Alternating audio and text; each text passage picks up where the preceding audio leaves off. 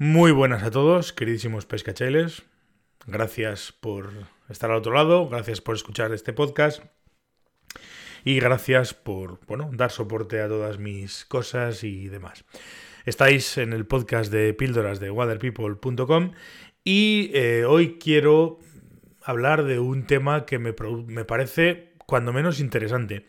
Son una serie de consejos, una serie de tips, una serie de claves para maximizar y aprovechar las jornadas de pesca. Bueno, he dicho en alta montaña, pero la verdad es que estos tips nos podrían servir para, cualquier jornada de pesca, yo diría que en cualquier río.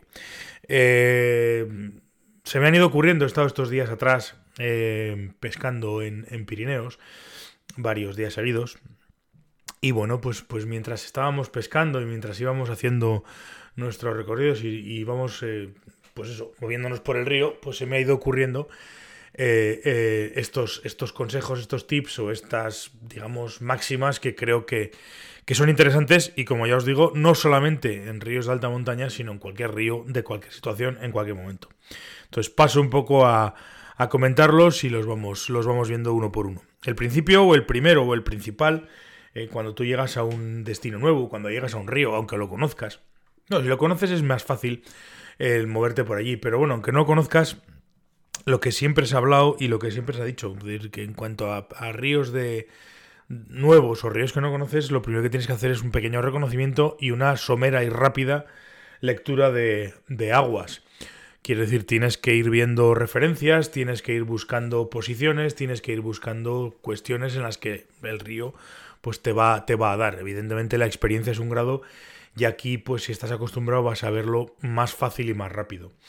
Digo esto de la lectura de aguas porque lo más interesante a la hora de ponerte a pescar en un río de estos es directamente ir a lo magro. Es decir, si tú ves o sabes o intuyes o conoces que los peces están en una posición, estás pescando al agua, pues lógicamente no eches donde, donde sabes que no están, echa donde están, vete al magro, vete al, vete a lo gordo, vete a los puntos calientes.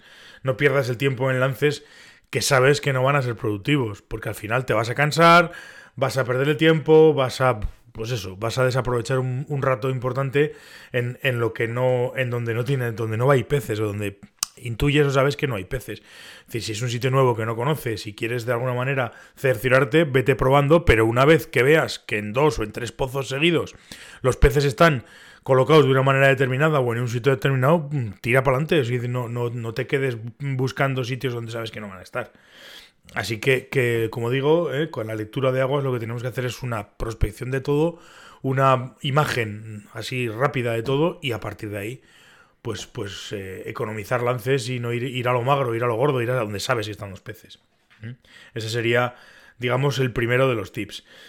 Eh, una vez que tenemos claro dónde tenemos que pescar, dónde están los peces, hemos visto, hemos hecho una lectura de aguas correcta, hay que seleccionar los lances. Tenemos que tener en cuenta nuestra posición, corrientes, saltos de agua, lo que todo lo que me vaya a hacer, diferentes posibilidades de corrientes, diferentes historias, mi postura, dónde estoy, em, dónde está el agua, por dónde viene la corriente, dónde me va a dragar la mosca y demás porque lo que tengo que hacer es buscar lances buenos. No me sirve de nada hacer en un sitio eh, que, tengo entre la mosca y yo 6 o 7 u 8 o 20 corrientes distintas y hacer un lance normal para que drague nada más toque el agua a la mosca. Entonces tengo que seleccionar, aparte de que tengo que buscar la postura, tengo que seleccionar desde dónde yo voy a lanzar. Entonces es muy importante esa segunda lectura en la cual selecciono la posición, la postura, el tipo de lance, etcétera, etcétera, etcétera, para evitar, lógicamente, que la mosca drague. Esto es de cajón, como se suele decir. Yo lo digo siempre y soy muy insistente y cada vez más. Hay que ver la mosca en todo momento. Mosca que no ves, problemas. Porque al final estás pescando al agua en un tramo en el que vas poniendo la mosca en las posturas en las que se supone que, están los peces. Si no ves la mosca, pues te va a pillar por sorpresa el ataque y la vas a liar. O te va a pillar por sorpresa, o no lo vas a ver, o vas a tener problemas. Con lo cual, pues lógicamente mosca la tienes que ver en todo momento. En todo momento. Y bueno, una vez que vemos la mosca y que tenemos que ver la mosca en todo momento, lo que no se puede hacer es clavar a lo bruto. No debes clavar a lo bruto, no debes pegar un tirón como si estuvieras pescando en una tabla con un lance a 10 metros, lo que sea, porque lo más normal es que si la trucha es muy pequeña la, saques volando o si la trucha es ya de un tamaño, y no voy a decir grande, sino es un tamaño medio, y, es una trucha pues, pues, pues que ya tenga, pues, pues eso, pues aunque, aunque pues parece una barbaridad, pero aunque tenga 12 o 14 o 15 centímetros, es muy probable que os parta el hilo. ¿Por qué? Porque ellas eh, van a toda velocidad. Lo normal en el Pirineo, lo normal es que eh, la trucha esté en el fondo, suba a toda velocidad, coja la mosca y vuelva a bajar a toda velocidad. Entonces, si, si durante todo ese proceso nosotros clavamos, vamos a clavar tarde, casi seguro, con lo cual el pez probablemente ya se haya metido hacia el fondo y tengamos una, una película de agua de, pues de 20, 30, 40 centímetros de agua, dependiendo del pozo. Si la película no es muy grande y la, y la vamos a salvar, sacaremos al pez del agua y lo mandaremos, pues, pues a vete a saber dónde. Si la, si la resistencia es, grande, vamos a llegar a partir hasta un 16. Pero muy fácil además. ¿eh? Una trucha pequeña de unos 12 o 13 centímetros nos va a partir un 16 de la manera más fácil.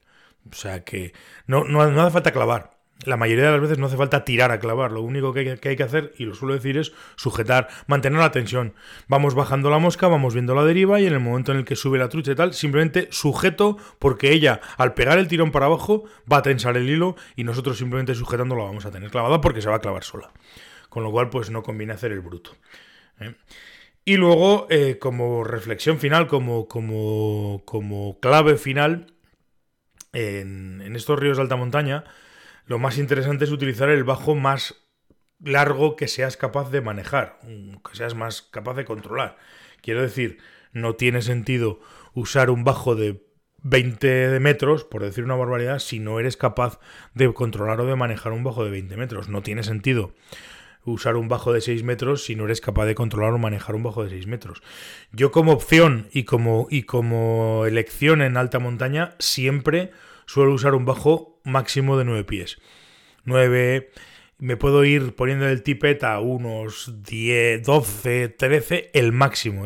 Es una caña y un poquito más. Una caña y un poquito más. 9, pues sí, unos 10, 11, 12 pies como mucho. Y no os mováis de ahí. Es más que suficiente para pescar en Pirineos, para pescar en alta montaña, quiero decir, para que la mosca no drague, para controlar las derivas, para controlar los lances, etcétera, etcétera, etcétera. Este sería un poco eh, el tema del bajo. Y junto con el tema del bajo, pues este sería un poco el tema de los, de los cinco o las cinco claves para pescar en, en alta montaña. Os recuerdo, hay que tener una muy clara lectura de aguas y tenemos que hacer una composición en el lugar muy, muy, muy concreta y lo más rápido posible. Tenemos que ser, ser, ser capaces de seleccionar el lance en todo momento para evitar dragaos, para posicionarnos bien, para saltarnos esa corriente que nos molesta, pues utilizo esa piedra para dejar la línea por encima, para que... Es decir, tenemos que tener muy claro lo que queremos hacer. Tenemos que ver la mosca en todo momento, no es necesario tirar a clavar, simplemente sujetar y, hacer que la propia trucha con la velocidad de subida, bajada, tense la línea. Y tenéis que utilizar un bajo yo digo no, no lo más largo que seáis capaces de manejar Casi lo cambiaría y diría que uséis un bajo de no más de 10, 11, 12 pies como mucho. Espero que estos, eh, estas guías o estos consejos, estos tips os sean de ayuda y la próxima vez que pesquéis por ríos de alta montaña y uséis alguna de, las, de los tips, he dicho ríos de alta montaña, puedo decir cualquier río. Es decir, estos son cinco consejos que servirían para casi cualquier río. Para casi cualquier río. Así que la próxima vez que vayáis por el río pescando y, utilicéis alguno de estos tips y os acordéis de mí, pues desde aquí os doy las gracias y os mando un abrazo muy grande. Nada más chicos, nos veremos en el próximo episodio del podcast de Píldoras de Weather People. Me despido, un saludo a todos, hasta luego pescachailes.